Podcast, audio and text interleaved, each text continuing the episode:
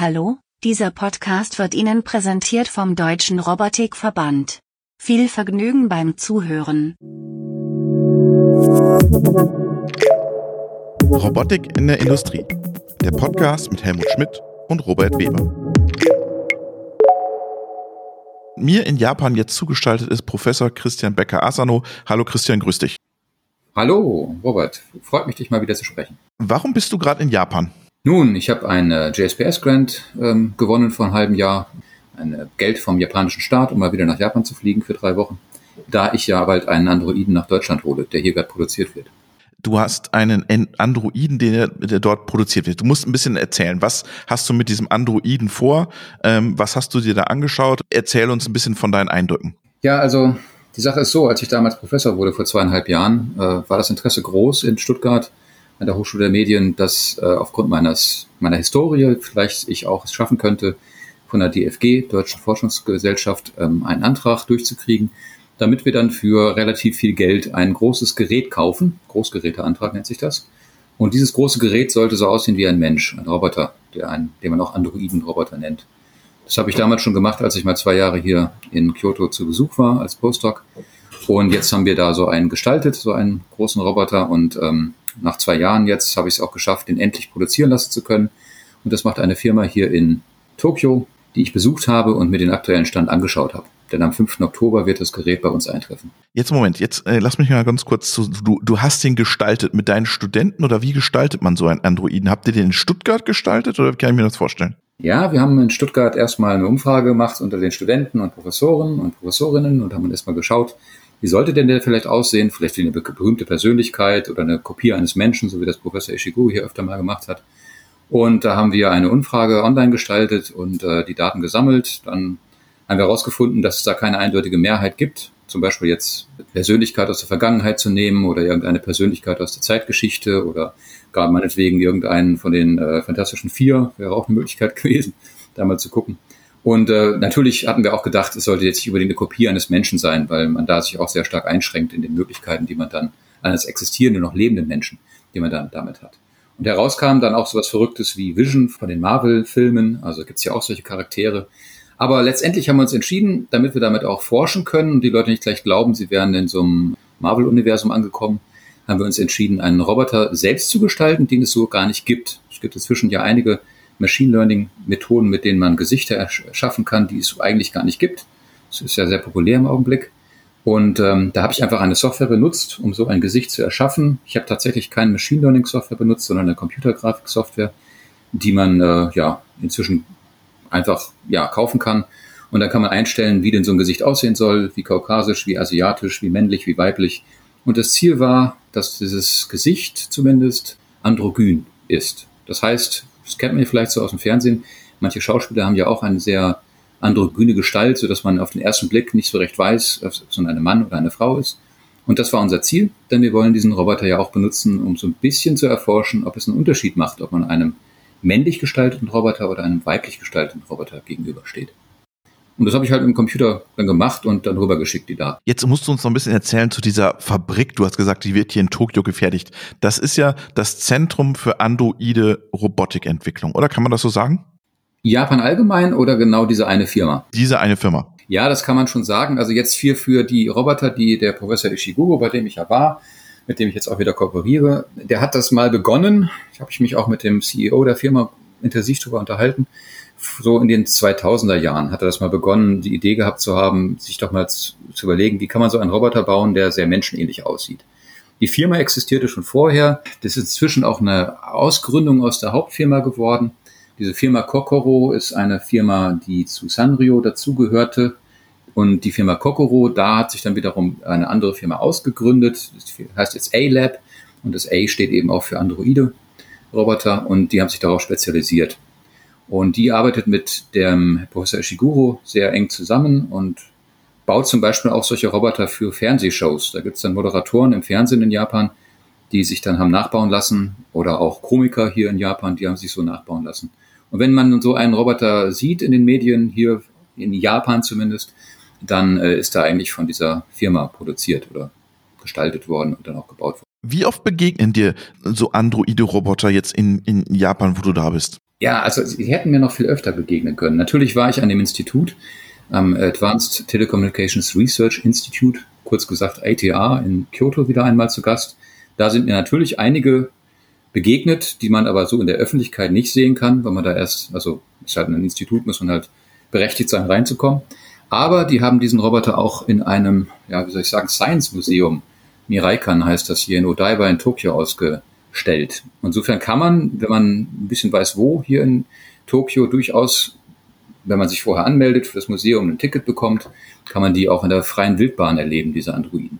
Ähm, ich bin da aber jetzt nicht hingekommen. Das hat leider nicht geklappt. Jetzt zu viel zu tun. Aber im Alltag, so wie du es gerade geschildert hast, äh, Showmasters oder so, ist das noch nicht so angekommen. Naja, wenn man Fernsehen guckt, dann sieht man das ab und zu. Aber das heißt ja nicht, dass man jetzt äh, bei der Aufzeichnung solch einer Sendung dann live dabei sein kann. Ja, also ähm, was auch passieren kann, man kann hier in ein Hotel gehen und da sieht man auch Roboter von dieser Firma. Äh, da gibt es ein berühmtes Hotel, das ein Roboterhotel ist, wo dann eigentlich nur Roboter arbeiten. Da sieht man einmal so einen Androiden, aber daneben, das kennt man auch aus dem Fernsehen, da sieht man dann so einen ähm, Dinosaurier, Animatronik. Also im Prinzip ist ja so ein Roboter auch nichts anderes als erstmal nur Animatronik ja, wie bei einem Amusement Park, wo man ja auch ab zu nachgestaltete Persönlichkeiten sieht. Der Unterschied zu den jetzigen Androiden ist, dass die halt auch programmiert werden, die wir jetzt hier haben, mit Sensoren drumherum, sodass sie interaktiver sind. Aber würdest du sagen, dass diese Androiden-Roboter in der Realität der Menschen, in der Gegenwart der Menschen in Japan schon viel mehr angekommen sind als in Europa? Ja, auf jeden Fall. Wenn ich hier zum Beispiel mit dem Barkeeper im Hotel gestern Abend so ein bisschen erzähle, was ich mache und dann ein Bild zeige, dann sieht er sofort, ach so, das ist diese Roboterfrau. Also die, die sind in den Medien schon bekannt und ähm, manche Menschen haben die auch schon mal lang wirklich live gesehen und sich auch schon mal mit denen unterhalten. Also wirklich sprachlich unterhalten. Das geht hier halt mehr, das wird auch mehr hier in den Medien immer mal wieder gezeigt, weil es einfach mehr von diesen Robotern gibt. Und man wird auch jetzt zur ähm, Expo 2025 in Osaka, die wird dann stattfinden, wird man auch mit diesem Thema mehr konfrontiert werden, sage ich vorsichtig einmal. Ja? Mehr kann ich da leider jetzt nicht zu sagen, aber das ist ein großes Thema, die Robotik hier in Japan allgemein und diese spezielle Robotik hier auch im Speziellen. Warum sind die Japaner da so weit in diesem Bereich? Würdest du sagen, sie sind weltweit führend in dem Bereich Androide? Ja, das würde ich schon sagen. Weltweit führend, insbesondere bei der Variation dieser Androiden-Roboter. Also man kann auch durchaus in Europa bei einer Firma, die es in äh, England gibt, auch einen solchen Roboter kaufen. Das ist jetzt auch gerade durch die Medien gegangen. Das ist auch faszinierend, was da ähm, technisch schon bereits möglich ist. Allerdings früher schon, bevor diese Firma das angefangen hat, ähm, haben hier in Japan die, ja, die Wissenschaftsinstitute solche Roboter hergestellt. Und da sind die auf jeden Fall führend. Es ist ja auch eine Roboternation. Die Japaner äh, sind ja sehr gut in der Robotik und auch gerade im Hardware-Design. Und da würde ich schon sagen, sind die führend. Warum glaubst du, warum ist da so ein, so ein Interesse da? Wenn wir bei uns, wir diskutieren jetzt gerade über, setzen wir Robotik im, im, in Wirtshäusern ein, äh, Robotik im Service. Warum sind die da, sind, oder gefühlt sind sie da zwei Schritte weiter von der Akzeptanz der Systeme? Ja, das ist eine interessante Frage. Also wenn wir jetzt mal von den Androiden-Robotern absehen, wo auch hier manche sagen, was ist ja scary, also Uncanny Valley und all das Thema. Wenn wir jetzt hier sehen, ich war zum Beispiel hier in einem kleinen Restaurant, wirklich ganz kleines Restaurant. Da war so ein kleiner Transportroboter, der fuhr so auf Rädern äh, die Tabletts weg und fang, fing an auf Japanisch dann zu reden und den zu bitten, das Tablett reinzustellen. Ich habe dann herausgefunden, als ich das dann gegoogelt habe, dass diese Firma, die diesen Roboter herstellt, gar keine japanische war, sondern eine chinesische. Also insofern klar, hier werden solche Roboter schneller mal eingesetzt, auch für so einen Zweck wie Tabletts von A nach B bringen. Aber das heißt nicht unbedingt, dass diese Roboter auch alle immer hier in Japan direkt hergestellt wurden. Zudem ist es so, man kann sagen, die werden besser akzeptiert. Naja, der Staat ist hier auch so ein bisschen mehr dahinterher, dass solch eine Art von Technologie in der Gesellschaft eine Rolle spielt. Bei der Olympiade zum Beispiel gab es auch die großen Firmen, die bekannten Firmen, die haben auch solche Roboter hergestellt und waren dann theoretisch dabei und haben die eingesetzt, um die Leute zu bedienen. Das habe ich jetzt allerdings nicht so richtig erlebt. Leider ist ja die Olympiade auch ein bisschen verschoben worden, weswegen auch nicht Ausländer dabei waren. Das war ja alles nicht so einfach wegen Corona. Jetzt hast du gerade diese Androiden-Roboter besprochen. Lass uns mal ein bisschen, erzähl mal ein bisschen, was machen die da in diesem Institut, in dieser Firma? Was ist daran so besonders? Ähm, was ist das für eine Technologie, die dahinter steckt? Androide Roboter im Gegensatz zu humanoiden Robotern, was man ja so eher kennt, sind welche, die haben Haut und Haare, sage ich ganz einfach immer. Also es sind welche, die sind so gestaltet, dass sie wirklich auf den ersten Blick so miss, also man könnte meinen, es sind wirklich Menschen. Um das aber dann auf längere Zeit auch aufrechtzuerhalten, diesen Anschein, muss man ganz viel tun. Muss man zum Beispiel bei den Augen, die da natürlich auch eingebaut sind, dafür sorgen, dass die einen auch wirklich anschauen, dass sie einen auch verfolgen, wenn man sich von links nach rechts bewegt. Das heißt, man braucht vielleicht nicht nur Sensoren in dem Roboter selbst, sondern auch drumherum Sensoren. Zum Beispiel Microsoft Kinect kennt ja jeder von den Computerspielen und so. Dass man also weiß, wo der Mensch steht, wohin er schaut, was er gerade sagt, Mikrofon. Und das sind alles Eingabedaten, die müssen alle gemeinsam verarbeitet werden und möglichst schnell, damit der Android reaktiv bleibt. Dass man nicht wie bei einem Google Home oder so oder einer Siri erst äh, reinspricht, wartet und dann kommt die Antwort. Also insofern sind das Forschungsgegenstände, die sehr spannend sind, wo viele Machine Learning Algorithmen heutzutage in Kombination miteinander es so wirken lassen können, als wenn dieser menschenähnliche Roboter intelligent wäre. Du hast gerade gesagt Forschung. Jetzt hast du aber gesagt, naja, die gehen auch einen Schritt weiter und wollen das sozusagen, die breite Bevölkerung ist sich dem Thema bewusst. Es gibt eine Awareness für das Thema. Ist es immer nur noch, noch Forschung dort in Japan oder sagst du, die gehen jetzt den nächsten Schritt im Einsatz auch? Also Forschung ist es auch dann, wenn dieser Roboter irgendwo in einem Café sitzt oder irgendwo in der, in der Öffentlichkeit ausgestellt wird. Das kann man auch sagen, ist Forschung. Man muss ja Daten sammeln. Machine Learning ist ja vor allen Dingen Daten sammeln. Und es wird schwierig, wenn man nur einen Roboter hat, weil da dauert das Datensammeln so ewig. Deswegen baut man lieber gleich mehrere, was durchaus passiert. Also ist der eine Punkt. Das andere ist aber auch, man könnte sich auch vorstellen, dass man diesen Roboter halb fernsteuert, also semi-autonom macht. Das war etwas, was ich damals auch 2009, 2010 gemacht habe, als ich hier war. Ich habe mich hingesetzt und habe quasi gesprochen und Kopf bewegt und der Roboter hat das kopiert. So konnte ich an einem anderen Ort sein, obwohl ich eigentlich gar nicht da war. Und wenn man das auf die Spitze treibt, könnte man das vielleicht sogar so hinkriegen, dass die ganz normalen Unterhaltungen, so das Alltägliche, autonom vom Roboter gemacht wird. Wenn es aber irgendwie wirkliche Intelligenz braucht, um zu verstehen, könnte man vielleicht sich sozusagen hinein transportieren virtuell in den Roboter als Teleoperator. Und solche Sachen sind natürlich auch spannend. Was fasziniert dich daran, Christian? Warum sagst du, ist diese androide Robotik so interessant? Also als ich anfing, damals in Bielefeld zu studieren, habe ich mich mit dem Thema KI ganz früh schon befasst äh, einfach weil ich es spannend fand, wie man sowas macht. Computerspiele sind ja auch sowas in der Richtung, so eine Illusion der Intelligenz der Charaktere drumherum. Und eigentlich möchte ich ganz gern Grundlagenforschung machen. Also mich interessiert es auch, daran zu lernen, wenn man so etwas simuliert und versucht zu generieren, wie das bei Menschen eigentlich funktioniert. Ganz viel wurde schon mit virtuellen Menschen, mit Virtual Humans, mit solchen Computerspiele, äh, virtuellen Charakteren geforscht. Mit der Robotik ist es aber so, der echte Roboter kann seinen Kopf wirklich dreidimensional irgendwo hin bewegen. Und da fällt das noch mehr auf, wenn es irgendwie nicht ganz genau stimmt. Also das Timing der Kommunikation ist super spannend. Der nonverbalen Kommunikation. Und das kann man damit ganz gut erforschen, mit solchen Robotern. Du hast gesagt, das ist ein Unternehmen und die müssen ja auch Geld verdienen. Wie verdienen die ihr Geld? Verkaufen die diese Roboter dann schon wirklich? Also es ist tatsächlich ein staatliches Forschungsinstitut, vergleichbar mit dem Fraunhofer oder äh, Max-Planck-Institut. Äh, Insofern ist es kein Unternehmen wie jetzt Panasonic oder Matsushita oder, oder Honda. Insofern ist es nicht ganz so wichtig, dass sie das direkt verkaufen. Aber es ist schon so, dass die nicht jetzt alles Open Source machen und vielleicht einige Module dann daraus äh, patentieren, wie Fraunhofer ja auch MP3 patentiert hat. Also das wird schon so sein. Wir müssen schon jetzt einen Vertrag machen, dass ich die Software benutzen kann. Also ich werde die Software wahrscheinlich jetzt benutzen dürfen von der Erika und das dann mit unserem Androiden in Deutschland benutzen. Moment, du kaufst in Japan die Software und aber auch den, den Roboter, oder? Beides. Ich, ich kaufe nicht die Software. Es ist ja noch ein Forschungsinstitut. Ich mache eine Vereinbarung, die Hochschule der Medien macht eine Vereinbarung mit dem Institut und wir äh, entwickeln dann gemeinschaftlich die Software weiter. So ist der Plan. Okay, aber äh, das eine ist ja die Software und das andere ist aber diese der androide Roboter, oder? Richtig, der androide Roboter, den kaufen wir von der Firma hier in Tokio. Ah, da gibt es so eine Gestaltungsfirma, oder? Genau, das, die gestalten nicht nur, die bauen wirklich einen Roboter. Also die, die bauen alles zusammen. Also die haben auch die Erfahrung über die Jahre und da haben wir den bestellt und mit denen haben wir dann eben auch. Die machen auch wirklich Gewinn, oder? Die machen auch Gewinn, ja, natürlich. Die äh, sind gewinnorientiert, müssen das machen, müssen davon leben, ja. Und die Software für, für das Ganze kommt von dem Hochschulen oder von dem universitären Institut. Richtig, genau. Also eine Basissoftware, eine Firmware, also eine Controller-Software, die kriegt man natürlich schon mitgeliefert, dass man da ganz Basissachen machen kann. Aber gerade diese ganze Intelligenz, diese ganze Sensortechnologie drumherum, das alles anzubinden, das ist ja auch eigentlich für mich als Informatiker das Spannende. Also den Roboter, ich bin fasziniert, wie der funktioniert.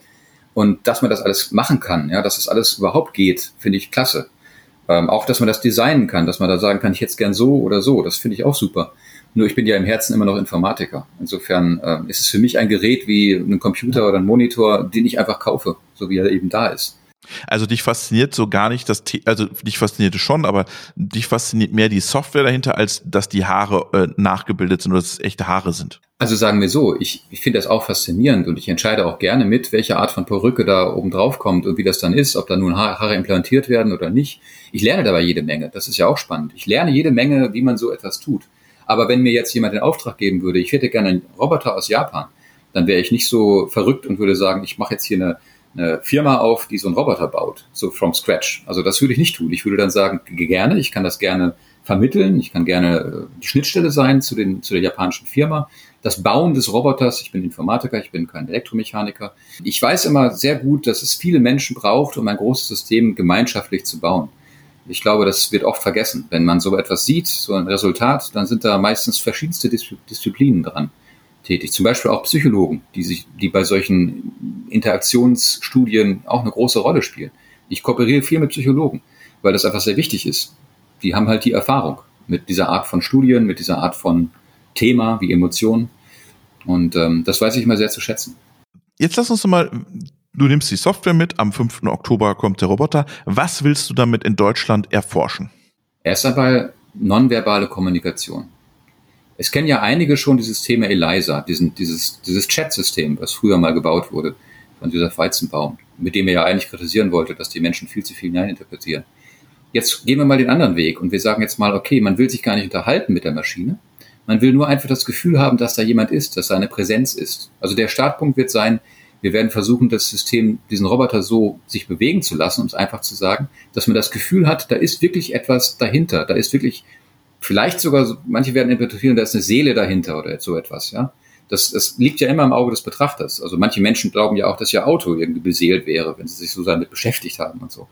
Insofern werden wir erstmal versuchen, so eine Art Attentive Listener aufzubauen. So ein System, wo man denkt, da ist noch eine weitere Person mit am Tisch, obwohl in Wirklichkeit das nur ein Algorithmus ist, der den Roboter bewegt. Das wird so der erste Schritt sein und von da aus werden wir immer weiter die Kommunikationsfähigkeit des Roboters aufbauen. Und die Forschungsergebnisse teilst du dann auch mit den japanischen Kollegen?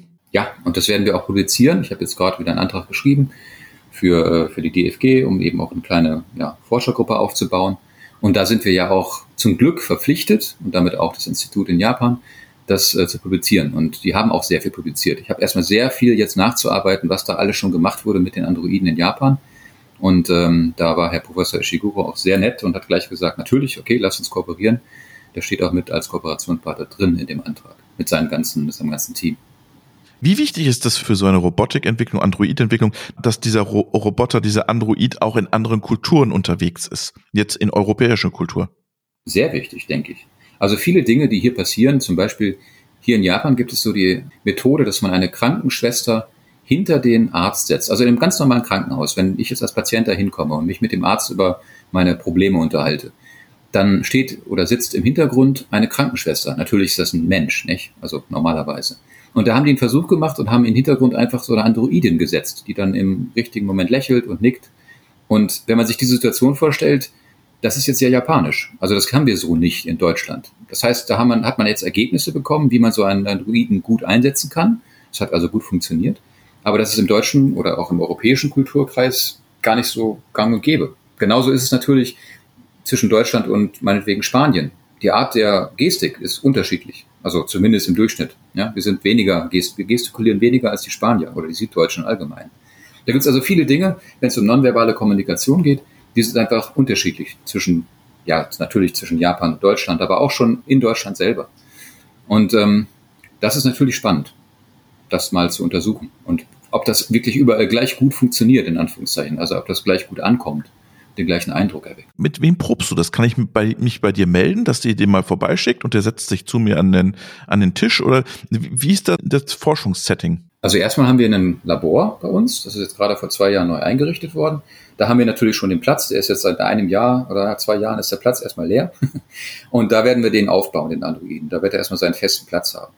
Aber man kann diesen Androiden auch, wenn man ein Luftdruckgerät hat, also man muss einen Kompressor haben, damit der bei Luftdruck betrieben wird, kann man den auch mit nach Stuttgart in die Stadt bringen. Ja, ist zwar ein bisschen aufwendig, aber kann man schon machen und ihn dann da aufbauen. Das haben wir auch vor bei Wissenschaftsfestivals oder vielleicht auch irgendwo im Museum. Muss man schauen, welche Institutionen da jeweils Interesse haben und bereit sind, das zu unterstützen. Ja, dann würden wir das auch irgendwo ja, in, in the wild natürlich gern machen. Mit zu dir bringen nach Hause, das wird vielleicht ein bisschen teuer, weil wir müssen ja alles transportieren. Aber generell, wenn du das gerne mal hättest, kann ich das mal versuchen zu arrangieren. Du machst jetzt eine Forschung zum Thema äh, nonverbale Kommunikation. Aber ist da auch irgendwann die Option, dass ihr sagt, wir wollen noch mehr rausfinden, das System noch mehr trainieren, dass wir auf absehbare Zeit diese Systeme auch nutzen können?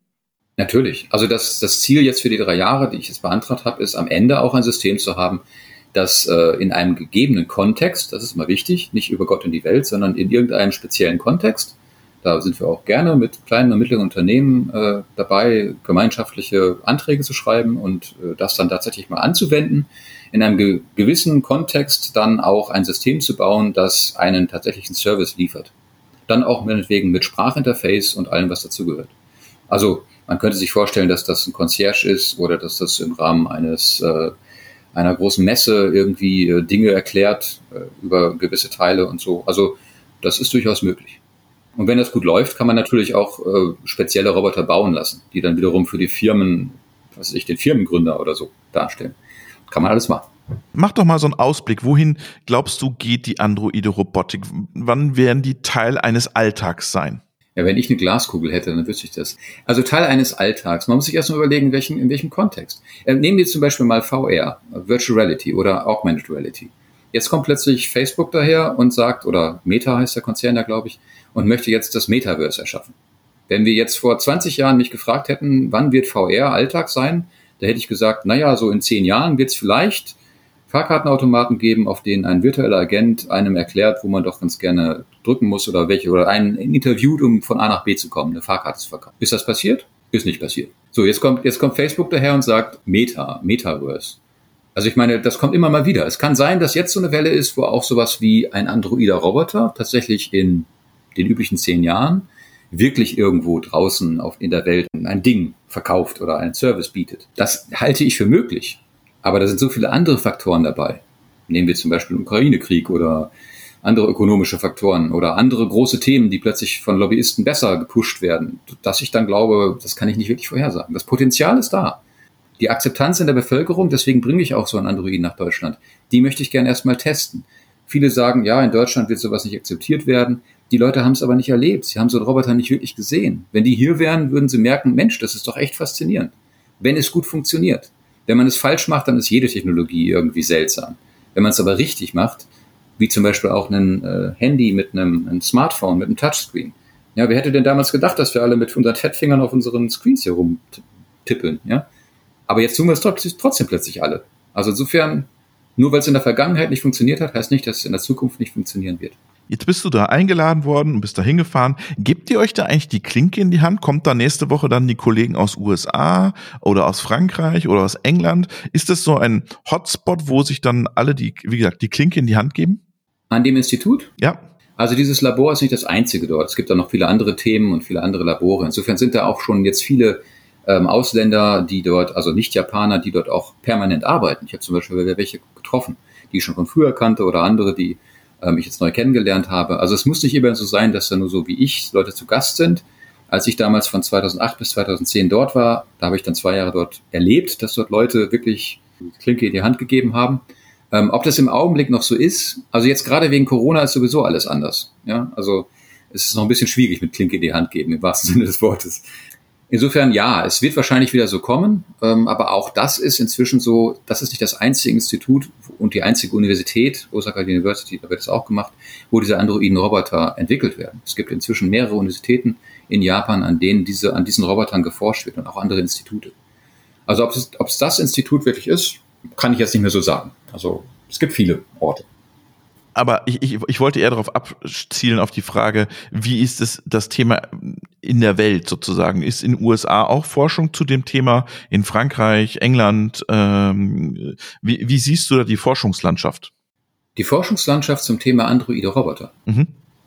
Das würde ich sagen, ist nicht so verbreitet in anderen Ländern. Ich sehe das nicht so, dass zum Beispiel in Amerika viel dazu geforscht wird. Ich war jetzt gerade in Los Angeles bei so, einem, äh, bei so einer Konferenz, da habe ich einen Vortrag gehalten Da waren alle sehr interessiert, aber da sie diesen Zugang zu, diesen, zu dieser Technologie so direkt nicht haben, also so einen Roboter nicht direkt bei sich haben, also bestellt hätten, ist das noch ein jungfräuliches Thema in den USA. Nicht, dass da kein Interesse wäre, aber das ist keinesfalls so, dass jetzt äh, da fünf Labore sind, die auch so eine Forschung in dieser Richtung machen. Da ist eher so Boston Dynamics, also mit, äh, vielleicht kennt man das, mit diesen Robotern, die äh, sehr agil sind, aber dafür eher klassisch gebaut sind und auch klassisch aussehen. Das ist da ein viel größeres Thema. Oder auch soziale Roboter wie kleinere Roboter, die durch die, durch die Gegend fahren auf dem Boden und so. Das ist da mehr ähm, angesagt. Ich glaube, dass es schon speziell für Japan ist, dieses Thema Androide. Und Europa? Ich weiß, dass es in Dänemark, Henrik Schafe, jemanden gab, der hat es vor vielen Jahren, ich glaube zwischen sind es zwölf Jahre her, hat er sich selber nachbauen lassen oder zehn Jahre her, der Geminoid DK. Da gab es also schon einen Androiden-Roboter, also eine Kopie eines Menschen von ihm selbst. Eine andere Person in äh, TU Darmstadt, Frau Professor Ruth Stock-Homburg, hat im Rahmen ihres Startups, was sie dort auch gegründet hat, auch schon mal eine Kollegin nachgebaut. Das ist äh, Elinoid, also auch schon eine Androidin aus dem Labor aus der Firma, von der Firma A-Lab hergestellt. Ähm, aber das sind eher vereinzelte Projekte gewesen. Und ähm, ich, was ich jetzt versuche, durch die Kooperation direkt mit dem Institut, versuche ich das ein bisschen, wie soll ich sagen, zu verstetigen. Ja? Wir haben jetzt eine, einen Androiden, der nicht gebaut ist nach, als Kopie einer Person, sondern wirklich neu gestaltet, so wie Erika selbst auch. Und ich denke, das ist auch zielführender, weil sich selbst oder jemand anderen zu kopieren, hat gewisse Vorteile, wenn man dann damit forschen möchte, hat aber auch Nachteile, weil der Unterschied natürlich größer wird mit der Zeit. Also der Mensch ändert sich ja äußerlich. Insofern fand ich es jetzt auch angenehmer und auch netter von den ganzen Kolleginnen und Kollegen, dass äh, ich jetzt beauftragt wurde, eine eigene Gestalt zu generieren, also ein eigenes Äußeres zu gestalten. Das lässt mir auch mehr Möglichkeiten. Du hast mir ein Video schon im Vorfeld geschickt zu der Erika oder zu dem Android äh, Erika. Erklär doch noch mal bitte, was kann sie schon und was kommt da noch? Also was sie schon kann, ist ähm, direkt reagieren auf die Umgebung. Wenn zum Beispiel jemand vorbeiläuft, dann wird erkannt, dass dort jemand ist, dann fängt sie an und äh, lädt diese Person ein, doch Platz zu nehmen und fragt dann die Person nach dem Namen, alles auf Japanisch, fragt nach der Arbeit und ja, man kann auch sowas sagen wie, äh, ist aber heute sehr heißes Wetter und dann reagiert sie auch darauf. Also so ein bisschen so wie dieses ELISA-System eigentlich auch schon. ELISA war viel weniger sophisticated, also viel weniger, hatte viel weniger Fähigkeiten. Ähm, da steckt schon mehr drin in der, in der Erika und vor allen Dingen ist sie auch in der Lage zu erkennen, dass man jetzt gerade die gar nicht in die Augen schaut von der Erika, also dass man jetzt gerade woanders hinschaut. Also diese nonverbalen Signale. Und dann reagiert sie und sagt, warum schaust du mir nicht in die Augen? Ja, genau, genau. Dann reagiert die schon und sagt, äh, du hörst mir wohl nicht mehr zu. Also genau genommen äh, muss man das auf Japanisch sagen. Sie sagt das halt nicht auf Deutsch oder auf Englisch. Und ähm, sie kann auch gewisse Dinge auf Englisch, aber die meisten Dinge sind auf äh, Japanisch vorbereitet. Und sie nutzt dafür auch Gestik. Also sie äh, bewegt dann auch die Arme und das sieht schon sehr, sehr überzeugend aus. Und was da noch kommt, natürlich kann man immer noch Dinge erweitern. Man muss sich auch überlegen, ob dieser Kontext des freien Gespräches wirklich sinnvoll ist für eine Anwendung am Ende. Ja, also für eine tatsächliche Service-Anwendung.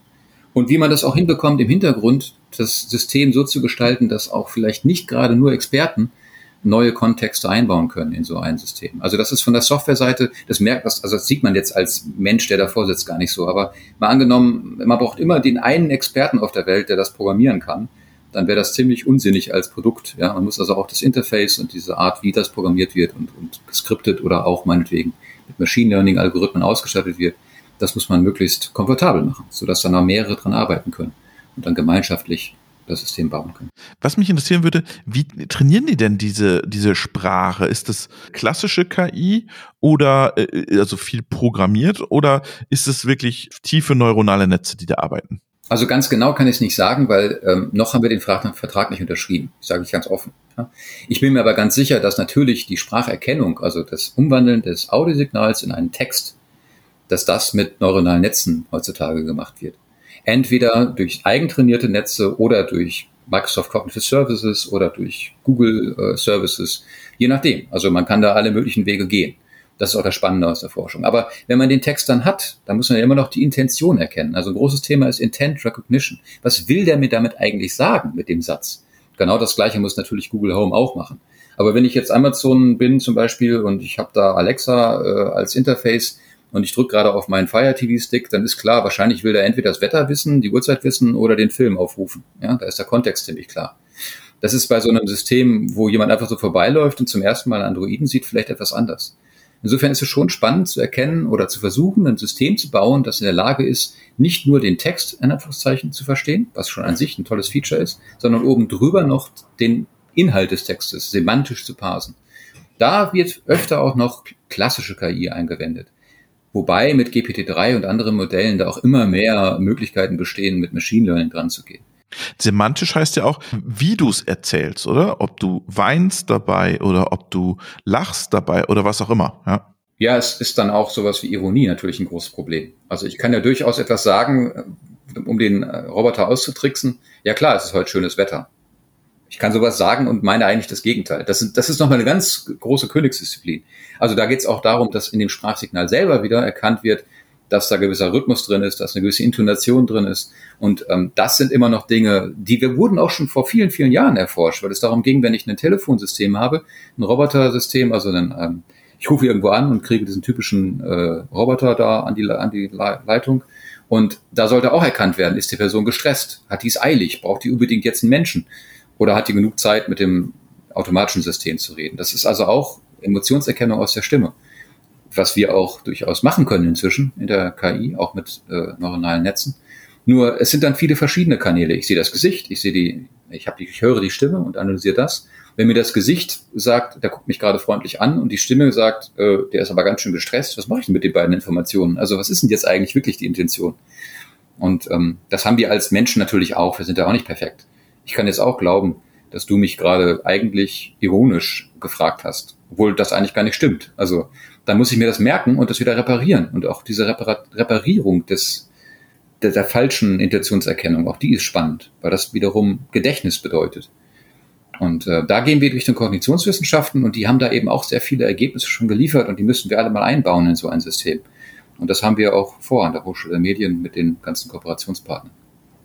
Christian, das ist ein super spannender Einblick, den du uns da gegeben hast in die androide Robotikwelt in Japan und was du auch damit machst in Deutschland. Wie ist das eigentlich? Kommt der im Cargo-Gepäck dann oder sitzt der äh, in der in der Passagierklasse, wenn der rübergeflogen wird?